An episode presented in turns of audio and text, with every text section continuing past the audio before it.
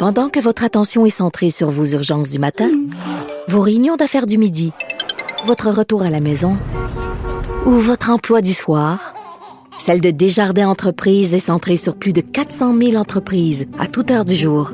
Grâce à notre connaissance des secteurs d'activité et à notre accompagnement spécialisé, nous aidons les entrepreneurs à relever chaque défi pour qu'ils puissent rester centrés sur ce qui compte, le développement de leur entreprise.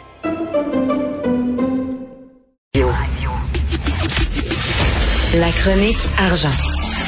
Une vision des finances pas comme les autres. Nous discutons d'économie avec Yves Daou, directeur de la section argent du Journal de Montréal, Journal de Québec. Yves, le Québec a perdu 200 000 emplois en 2020. Aïe aïe. Bon matin, Richard. Euh, évidemment, on a, on a parlé beaucoup d'emplois. Tu te rappelles la semaine dernière, euh, toi et moi, au sujet de est-ce que la construction puis le manufacturier seraient mis en confinement total? Finalement, ils ont été épargnés. Mais chaque mois, euh, le Statistique Canada dévoile les données de gains ou de perte d'emploi. vendredi dernier, a donc euh, dévoilé les données, les dernières données de décembre. Juste en décembre, là, on avait perdu au Québec 16 800 postes, dont 5 900 juste à temps plein. Ça, c'était pour le mois de décembre. Et là, Statistique Canada, ce qu'ils font, c'est qu'ils accumulent toutes les données depuis le début de l'année.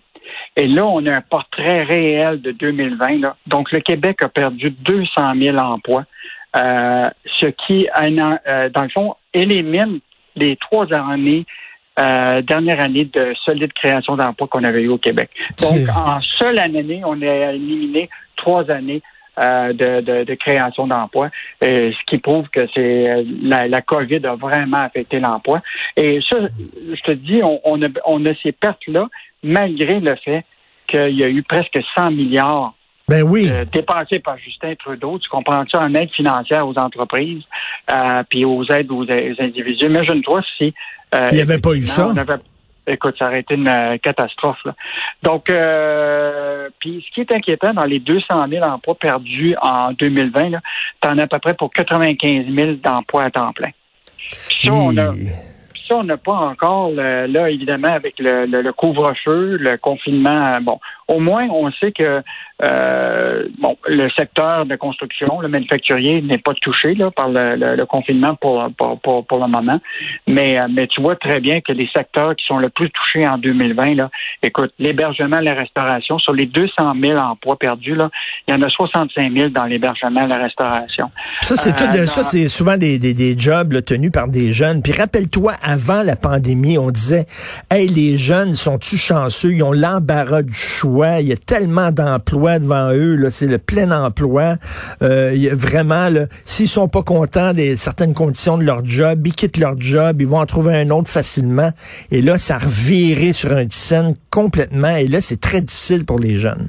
Non, non, c'est clair. De tout le secteur des services, euh, tu sais, euh, pour souvent qui sont des salaires euh, beaucoup plus bas. Là.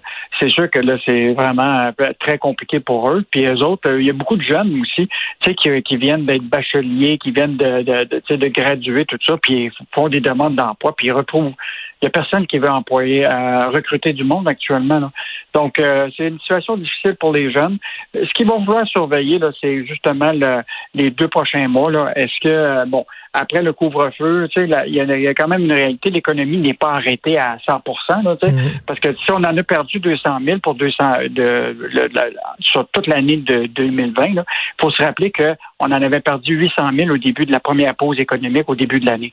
Donc, on a quand même récupéré un peu des emplois, mais c'est pas en totalité. Euh, donc, euh, ça va être un enjeu euh, important. Est-ce qu'il va y avoir d'autres ben encore aux entreprises?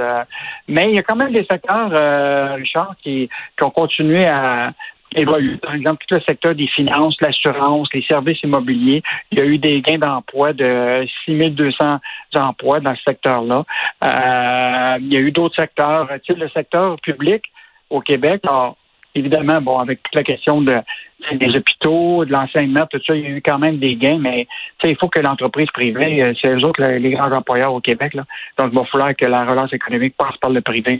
Ben, en tout cas, euh, quand ça va être terminé, parce que ça va, ça va finir à un moment donné, Ah, cette affaire-là, ben, cette ben pandémie-là, là, je te dis que l'économie va reprendre à la vitesse grand V parce que les gens vont vouloir sortir et dépenser en maudit. Euh, Pierre Carl, aux années, euh, toi, t'as hâte aux années folles de, de- de- de- des années 20. oui, oui, oui, oui, oui, ça va être le le retour des années 20, c'est sûr. Pierre-Carl Pellado qui demande au ministre Garneau de rejeter la transaction de Transat par Air Canada. Bon, ben, tu te rappelles, euh, il y avait eu l'Assemblée des actionnaires de Transat où ce que, il y avait eu, bon, évidemment, euh, il y avait entériné l'offre de Transat, là, de la- de l'acquisition par euh, Air Canada. Sauf que il y avait eu une offre de dernière minute qui avait été faite par un homme d'affaires on ne savait pas c'était qui à ce moment-là. Mais là, euh, le Globe and Mail nous apprend ce matin que euh, l'homme d'affaires Pierre-Carl Pelado n'a pas abandonné l'idée de mettre la main sur Transat. Donc, il y a eu trois lettres qui ont été transmises au ministre du Transport, M. Garneau, que le Globe and Mail obtenu, qui dit que M. Pelado demande euh, par euh, au ministre Garneau de rejeter, là, avec le bureau de la concurrence, euh, l'offre de Transat parce que ça nuirait à la concurrence, puis qu'il faudrait qu'il étudie l'offre que M. Pelado, parce qu'il faut revenir que Pierre-Carl Pelado fait cette offre-là en, à titre d'homme d'affaires, c'est pas Ouais. Québécois qui, est- qui, qui offre ça. là. Donc, euh, lui, il offre euh, 6 dollars de l'action. Euh, donc pas mal plus élevé que, que ce qu'est Air Canada.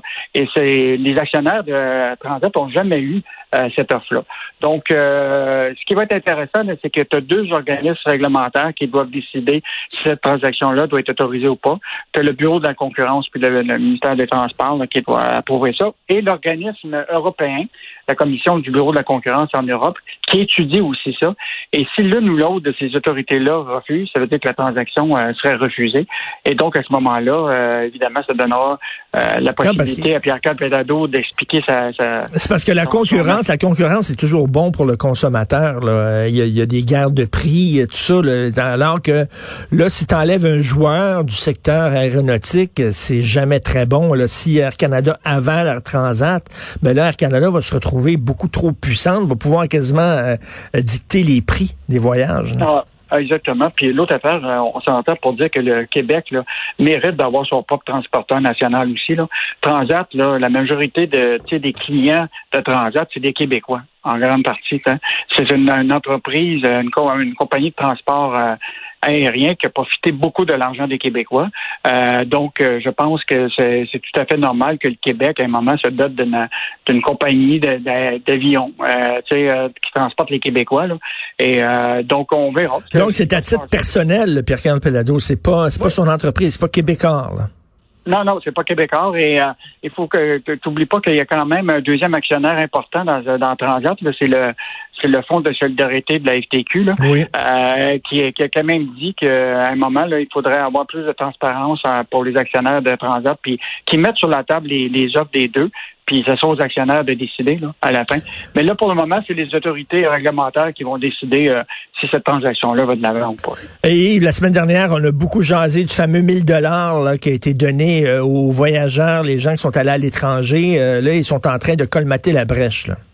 Ben là, ce matin, on apprend euh, de, de Emploi et Développement euh, Canada là, que là, ils vont aller avec euh, des changements réglementaires qui vont leur permettre justement euh, de faire en sorte que les voyageurs qui ont été à l'étranger là euh, pourraient pas euh, demander le fameux 1000 dollars.